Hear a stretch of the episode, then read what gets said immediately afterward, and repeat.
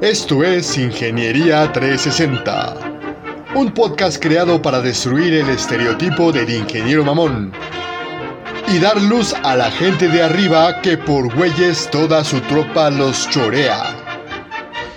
Alerta, si escuchas este programa, jamás volverás a ver la ingeniería de la misma manera. Y ahora, comenzamos.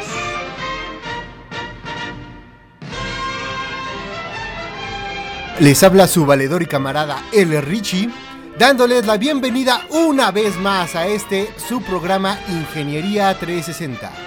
En esta versión, que ya ni me acuerdo qué pinche versión es, pero creo que está con el 12. Y no me sé ningún albur con ese número, si no se las aplicaría. Pero bueno, el día de hoy vamos a ver la segunda parte del episodio de los jefes.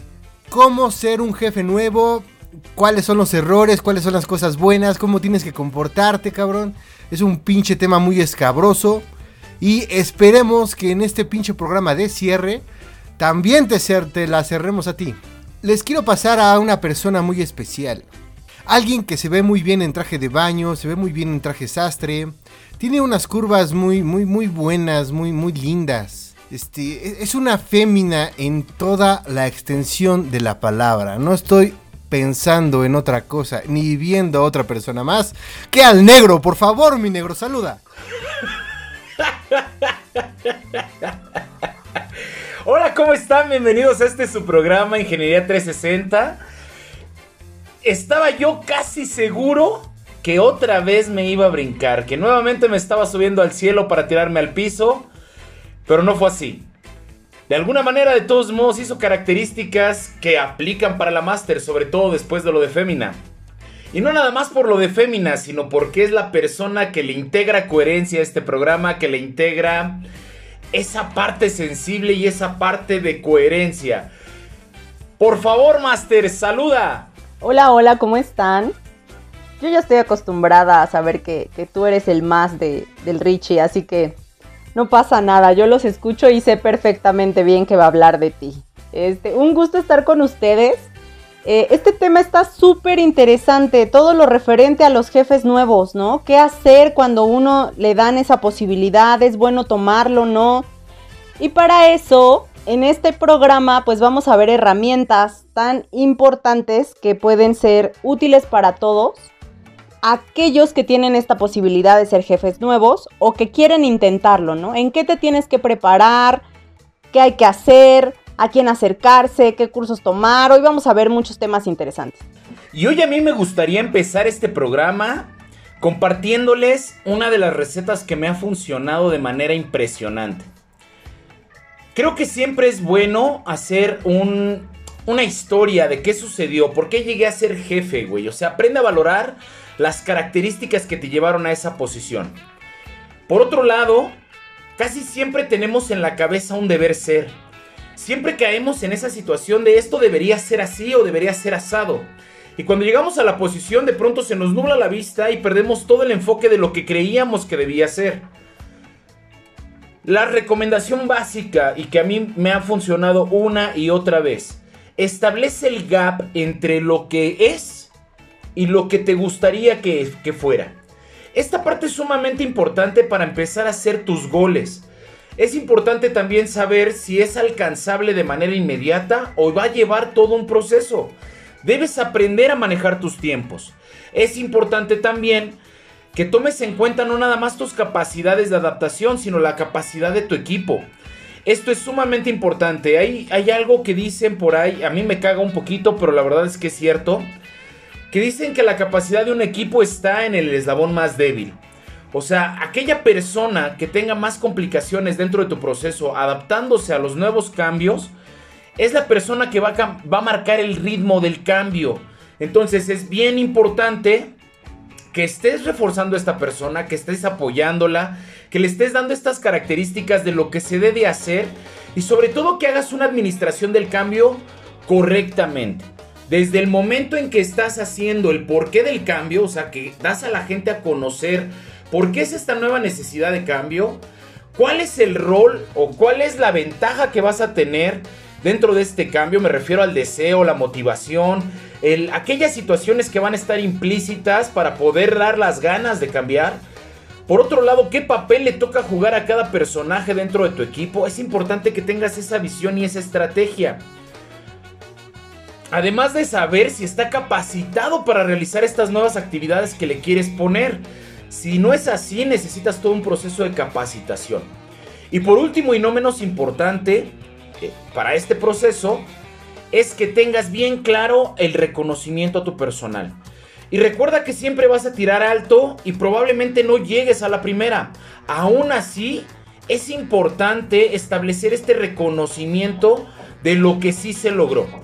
O sea, muchas veces nos pasa como jefes que nuestra frustración la transmitimos que esta falta de, logro nos genera una situación de pensar que ya caemos en el caos porque es la primera vez que nos dan la jefatura o es la primera vez que nos dan esta oportunidad y de pronto no sabemos qué hacer con ella.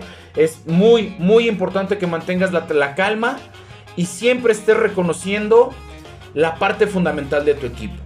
Ahora, no se trata de reconocer mamadas, cabrón. Bueno, si las hacen bien, qué bueno, ¿no? Pero la realidad es que no puedes estar reconociendo cada paso que dé la gente. Tienes que aprender a poner los objetivos, poner los tiempos, ver de qué manera se alcanzan o no y siempre estar retroalimentando a la gente en términos de alcanzar los objetivos. Esta retroalimentación debe de ser muy específica. Si la retroalimentación no es tan positiva o hay muchas áreas de oportunidad, te recomiendo que la hagas de manera aislada. Que platiques también con la persona en términos de qué se le está complicando y que también trates de ponerte en los pies de la persona para entender por qué no quiere jalar contigo.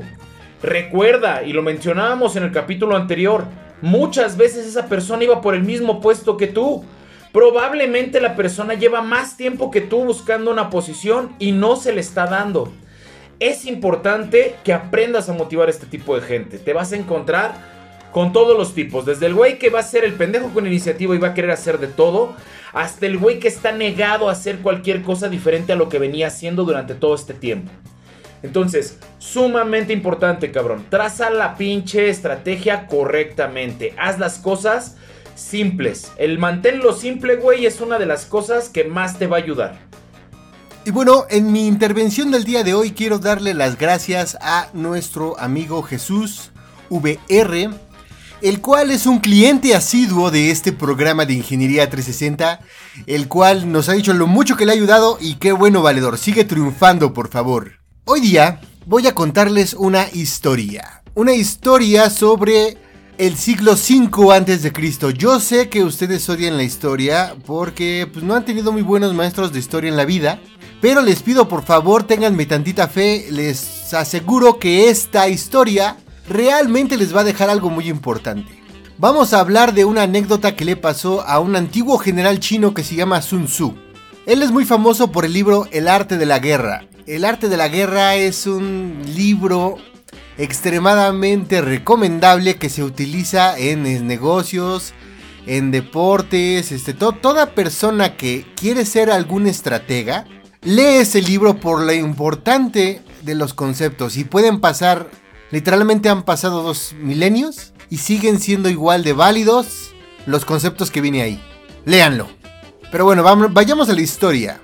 Resulta que a un día Sun Tzu llega a pedir trabajo como general a un reino, donde hay un rey bastante mamón. Este cabrón lo que se le ocurre es darle una prueba. ¿Sabes qué? Sí te voy a hacer dueño completo de mis ejércitos para que vayas y le hagas la guerra a los reinos vecinos, pero te voy a poner primero una prueba.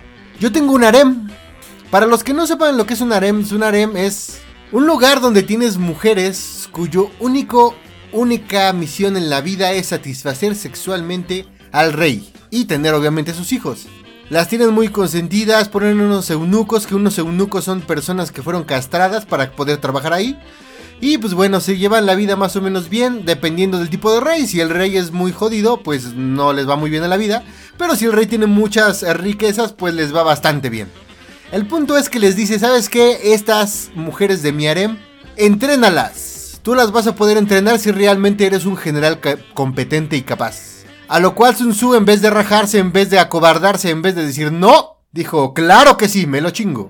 Entonces, la sacó al patio de maniobras, puso a dos personas, dos hombres, a tocar los tambores, trajo a las concubinas principales y les dijo que al primer golpe del tambor deberían de atacar con la lanza que van a tener en la mano. Y con el segundo golpe de, de tambor iban a poner la lanza transversal y iban a hacer un movimiento para cubrirse. Después las formaron todas en el patio, pusieron a las dos comandantas, digamos a las concubinas principales al frente, y se escuchó el primer tambor, a lo cual todas las mujeres empezaron a reír. Entonces Sun Tzu le echó una mirada a todas y dijo, si las instrucciones no están bien dadas, es culpa del comandante. Así que volvió a ir con las concubinas, las dos principales al frente, y les explicó a todas a todas. ¿Saben qué? Cuando ustedes escuchen el primer golpe de tambor, ataquen con la lanza. En el segundo golpe, bloqueen con la lanza el ataque. Otra vez se iniciaron las, eh, las maniobras, dieron el primer golpe de tambor y se volvieron a echar a reír. A lo cual Sun Tzu dijo, si las instrucciones están bien dadas y aún así no son seguidas, son culpas de los oficiales. Así que tomó a las dos concubinas principales las pusieron en 90 grados, listas para decapitar. ¿Y qué creen? Las decapitaron, las mataron. Por no seguir las pinches instrucciones. Después trajo a otras dos, las digamos que las siguientes dos de rango. Las puso enfrente, las nombró oficiales y les volvió a dar la misma instrucción. Empezaron a tocar este, el tambor y al primer golpe atacaron con la lanza. Y al segundo golpe la pusieron transversal para detener el golpe. se trataron de defender se hicieron las instrucciones como debería de ser. ¿A, qué va con todo esto? Tú tienes una responsabilidad, igualito que en la guerra. No se está jugando, no se están realizando cosas X, de las cuales puedas reírte, de las cuales no son, no tienen importancia. Es verdaderamente importante el trabajo que estás haciendo y es verdaderamente importante la guerra, como en nuestro ejemplo de la historia. Es muy adecuado que las instrucciones se sigan cuando se dan claras. Y cortar a una persona, en este caso correrla o sacarla de tu equipo, cuando sabes que no hace las instrucciones, no porque no lo entienda, sino porque no tiene las ganas, porque le vale madre, porque cualquier cosa menos que no haga o, cuando menos intente hacer lo que tú le, le dices. Es una cosa seria. Y si mucha gente te ve demasiado blando, demasiado tranquilo, no se va a tomar en serio tus instrucciones, sobre todo si eres recién egresado y sobre todo si eres mucho más joven que ellos. Van a tratar de retarte y van a tratar de ver hasta dónde pueden desobedecerte sin recibir alguna consecuencia. ¿Por qué? Porque así es la gente. Esto no quiere decir que vas a ser un maldito histérico y a que a cada rato les vas a estar gritando y amenazándolos con correrlos. No. Tienes que entender que tu misión como el jefe, como en que da las órdenes, es darlas adecuadamente y darlas de manera precisas. No hacerlas confusas, no hacerlas raras, no hacerlas... Mm, no tomarte las cosas personales, dar las órdenes como se deben de dar. Y tomar las decisiones cuando no se lleven a cabo. Pero bueno, Master, ¿qué te pareció mi historia? Concuerdo mucho con, con la historia.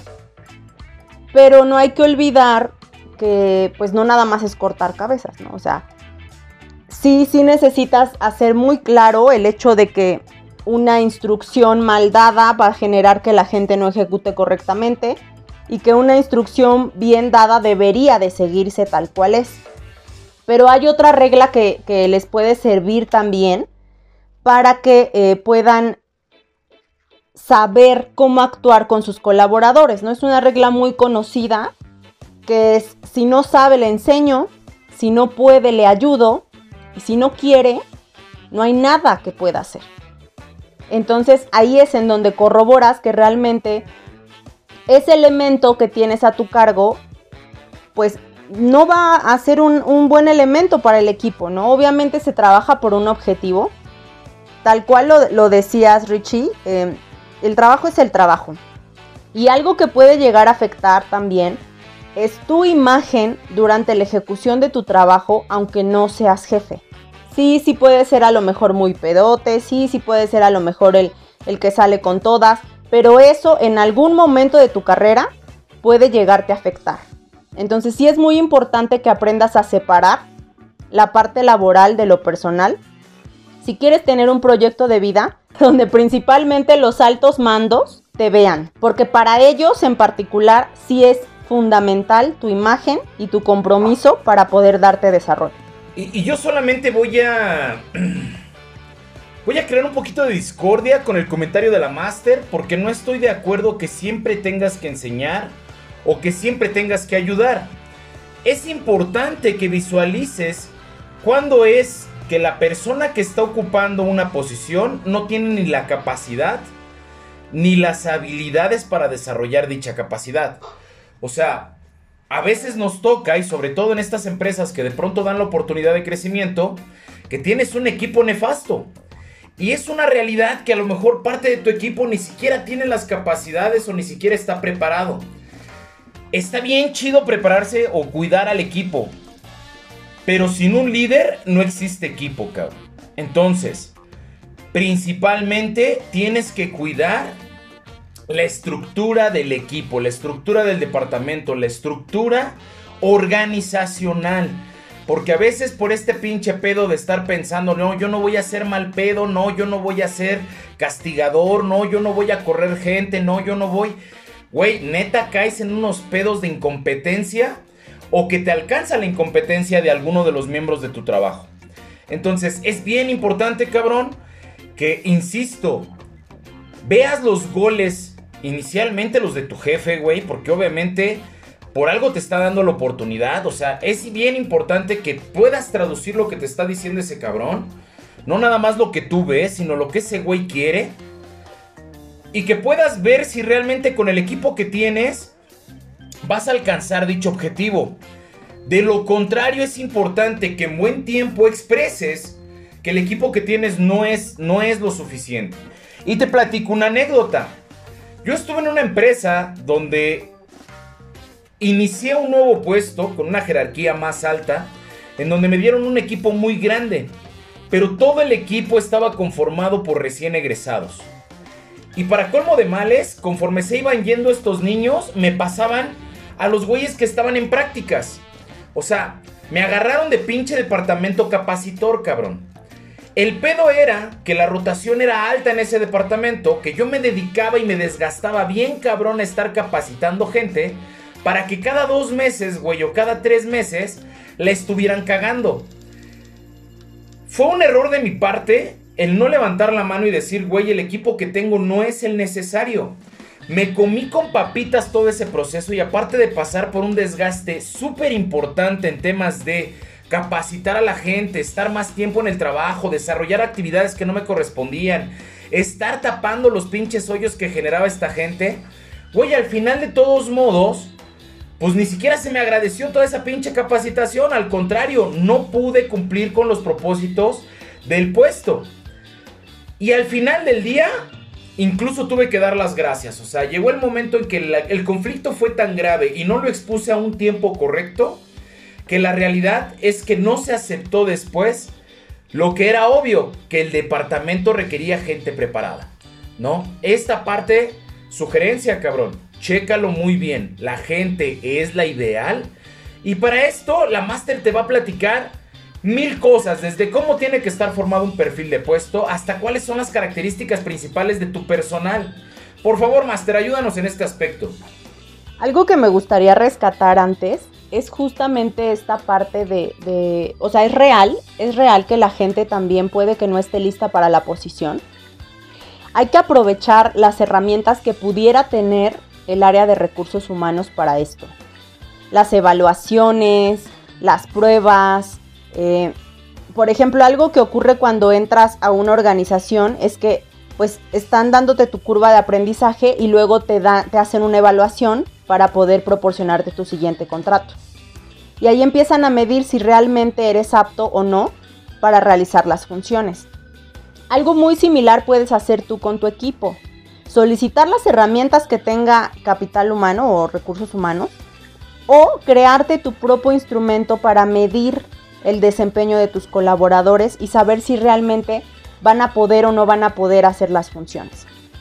Es muy importante el seguimiento, la medición de todo el equipo, que sepan que los estás evaluando, que tú eres quien lleva la batuta del equipo y que tú puedes tomar la decisión de su estancia o no. Ahora, también hay que cuidar mucho la parte de la arrogancia, ¿no? Porque si quieres amenazar al equipo todo el tiempo con que se van a ir, se van a ir, pues ellos se van a terminar yendo solos. Tu trabajo es convencerlos de que el trabajo que están haciendo va a ser funcional, de que se casen con el proyecto, de que se sientan motivados con las tareas que van a realizar y que todo eso va a llevar a un fin positivo. Si tú logras eso, el equipo se va a quedar contigo y va a dar lo mejor de sí. Porque es un crecimiento no nada más para ti, sino para toda el área. Una vez me decía una jefa, es que a mí me gusta brillar. Y yo decía, pues qué padre, ¿no? Porque si brillas tú, brilla todo tu equipo. Entonces, si ella se pone esa camiseta de brillar y no brillar sola, sino que brillen todos los, los, colaboradores a su cargo, entonces va a lograr cosas muy padres que le van a hacer notar mucho más que si hubiera trabajado sola. Y, en esta parte precisamente de, de demostrar, o bueno, más bien, poner claro cuáles son, quién es el que manda o cuáles son las actividades, también cae una responsabilidad muy fuerte de, para ti como líder. Es bien importante que desde un inicio tengas claro que cuando la gente no está acostumbrada a hacer proyectos o hacer cambios, mayor es la necesidad de seguimiento. No des por hecho que las cosas se van a realizar simplemente porque las pediste.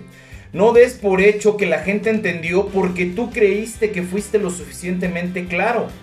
Es importante que te acerques a ver la manera en la que están desarrollando dicha actividad y que realmente vaya en torno a lo que tú estás solicitando. Debes tener muy claro qué es lo que quieres para que puedas también medirlo.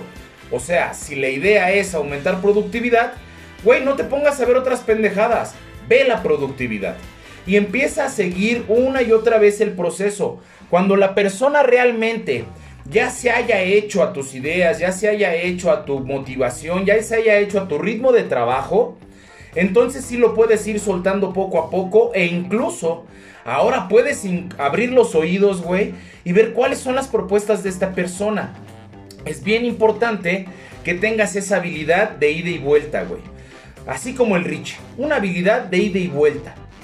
Para que todo el tiempo te estés retroalimentando y tengas este proceso de información que no va a ser más que enriquecer el proceso y el trabajo en equipo.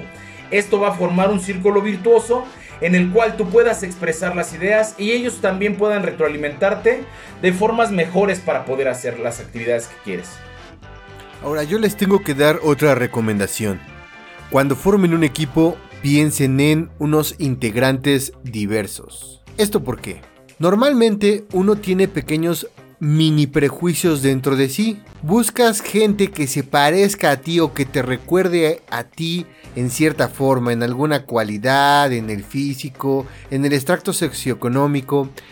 Por, por múltiples razones alguien te puede recordar un poco a ti mismo. Esta parte es inconsciente, no quiere decir que tú seas una persona discrimina, discriminante, seas una persona, digamos que una persona mala por tener estos pequeños mini prejuicios dentro de tu cerebro. Lo que pasa es que es muy común buscar gente que se parezca a ti para tener cierta familiaridad. El problema es que cuando tú tratas de formar un equipo, este no debe de ser tan homogéneo Debe de ser un equipo balanceado, debes tener complementos exactos. Vamos a, retomar eh, la anécdota que nos dijo el negro hace unos minutos. Él tuvo un equipo de puros recién egresados. ¿Qué hubiera pasado si en vez de desgastarse con todo lo que eh, la capacitación que les dio, hubiera traído un ingeniero ya muy veterano, de más de 50? Normalmente a estas personas les cuesta mucho trabajo colocarse porque em, piensan que no son dinámicos, piensan que no se pueden adaptar, piensan un chingo de cosas. El punto es que estas personas son maestros por excelencia. Les gusta compartir su conocimiento con los compañeros. Si el negro hubiera traído una persona de esa edad, ya con la experiencia, ya con todo, hubiera encontrado el maestro capacitador normal de ese equipo. Y él hubiera podido concentrarse en otras labores propias de su, de su puesto, no tanto como un maestro y andar una y otra y otra vez capacitando a la gente. Él tenía que tener un poco más de eh, labores estratégicas y no lo podía por esta, esta eh, acción. si hubiera traído una persona con estas características, es decir, si se hubiera hecho más diverso el equipo, habría tenido un giro en el desempeño. Pero igual, no solamente es una persona mayor, ¿qué tal si hubiera traído una ingeniera? A lo mejor una mamá soltera que buscara una estabilidad en un puesto.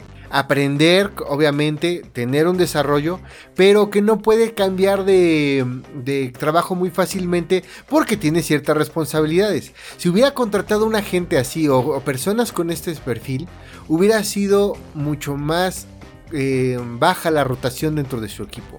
Y, no, y de nuevo, no, no tendría que haber estado desgastándose constantemente en capacitar nuevas personas. Esta parte estratégica de la diversidad es lo que tú tienes que tener muy en cuenta al momento de conformar tu equipo. No es esto no es cuestión de apariencias o de que la palabra diversidad esté de moda. Es que realmente se vuelve una herramienta útil para el desempeño y, el, y alcanzar las metas que le pones a tu nuevo equipo? A mí me gustaría como que englobar toda la información que dimos. Algo que puedo rescatar, por ejemplo, de lo que dijo el Richie son las instrucciones y objetivos claros. El negro decía retroalimentación de ida y vuelta, la importancia de la diversidad, de tener un equipo que sepa hacer lo que mejor sabe hacer y mantenerlos motivados. Busca la forma de mantenerlos motivados. A lo mejor difiero un poquito con, la parte de la edad o, o sea, sí entiendo la parte del perfil, pero yo me iría en algo que tienes que buscar en una persona para tu equipo, que se puede generalizar, va a ser la adaptabilidad y la actitud de servicio. Si tienes a una persona que cuenta con esas competencias, va a depender siempre de las funciones y el nivel de responsabilidad que le vas a poner. Pero con esas dos, créeme que va a ser una persona más moldeable y con más facilidad de adaptarse a este, esta nueva jefatura y a nuevos proyectos. esas serían como mis recomendaciones al momento de saber si si la persona es adecuada o no es adecuada para el puesto. Porque puedes tener, sí, a la persona con la mayor cantidad de conocimientos del mundo, pero que va a venir a decirte que sabe más que tú y que no va a tener la apertura de, aprender y de, y de, participar. O vas a tener al, al recién egresado que a lo mejor trae toda la actitud del mundo, pero ya para la emergencia o las funciones que traes, no va a ser la mejor persona porque no tienes el tiempo de capacitarlo, ¿no? Por eso existen los planes de vida y carrera. ¿A cuánto tiempo puedo desarrollar a una persona? Y debe de ser un tiempo considerable que me permita seguir alcanzando los objetivos y que también él pueda tener desarrollo. Entonces, apóyate de las áreas que, saben esto, que es recursos humanos. Si eres un jefe nuevo, ojalá te den la capacitación correcta para ingresar a esa posición. Y si no, es tu chamba buscar afuera las herramientas que te puedan ayudar a realmente desarrollarte como un buen jefe. Y yo integraría esta parte que sabemos que el 90% de las empresas que te dan la oportunidad, pues es porque la neta, güey, no tiene nada de lo que acaba de decir la máster. Así es que como te lo hemos dicho una y otra vez, cabrón, es tu papel, güey, seguirte desarrollando. Es tu papel, cabrón, pensar. Es tu papel aprender de tus vivencias. No es responsabilidad de nadie, güey. Mucha gente está quejándose todo el tiempo por falta de oportunidades, por falta de chamba, por falta de lo que sea, cabrón. Pero también la actitud marca mucho el cómo creces, el cómo trabajas y el cómo estás constantemente, incluso viviendo tu propia vida, güey. Entonces déjate de mamadas, deja de estar viendo hacia afuera, güey. Enfócate en desarrollarte, enfócate en crecer, enfócate en hacer las cosas mejor, güey. Si tú puedes hacer eso con esa actitud de servicio que habló la Master, güey, con esa adaptabilidad que habló la Master, es por seguro, güey, que vas a contagiar a tu equipo y van a buscar algo similar, güey. Porque aparte el ambiente se hace súper relax, güey. Cuando tú sigues desarrollándote, cuando tú sigues buscando la forma, cuando muestras ese ímpetu, por sí solo el equipo se apega a ti, güey. Siempre te van a seguir buscando como un líder. Aunque no tengas incluso la jefatura, güey. Pues bien, creo que ya nos extendimos demasiado con este tema y es momento de irnos. Espero les haya gustado. Si no les gustó, mándenos un mensaje. Ya saben que aquí el programa lo hacen ustedes. Si tienen alguna duda, algo no les quedó claro, déjenos un comentario en cualquiera de nuestras redes sociales, en YouTube, lo que sea. Y solo para finalizar, por favor, les, les voy a pedir algo. Nunca, nunca, pero nunca de los nunca tengan una relación sentimental con uno de sus subordinados. No piensen con la otra pinche cabeza, ni se les ocurra hacer ese tipo de mamadas. Conozco un chingo de experiencias en donde el jefe termina corrido, en donde el jefe termina humillado, renuncia, güey. O sea, no mames, güey. Hombres y mujeres hay un chingo. Y si vas a ser jefe vas a ganar más, güey, o jefa. Así que no mames, consíguete otras pinches relaciones. Págate el Tinder de pago, cabrón lo que chingados quieras, pero por favor no tenga relaciones con tus, subordinados, no la cagues. Yo fui su valedor y camarada del Richie. Hasta pronto. Yo fui su amiga la Master, un gusto como siempre estar con ustedes. Síganos en redes sociales, ya saben que tenemos el Facebook, el Instagram, tenemos el YouTube. Pueden ponernos sus comentarios, nosotros los leemos todos. Nos vemos la próxima. Yo fui su amigo el negro y me despido no sin antes mandarles un abrazo de tamal. Toda la energía del mundo y, güey, no lo olvides, cabrón. Todo depende de ti. Hasta la próxima.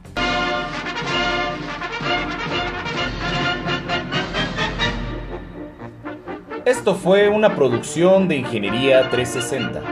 Y recuerda, más vale pájaro en mano que siento que me agarras de jefe. Hasta la próxima.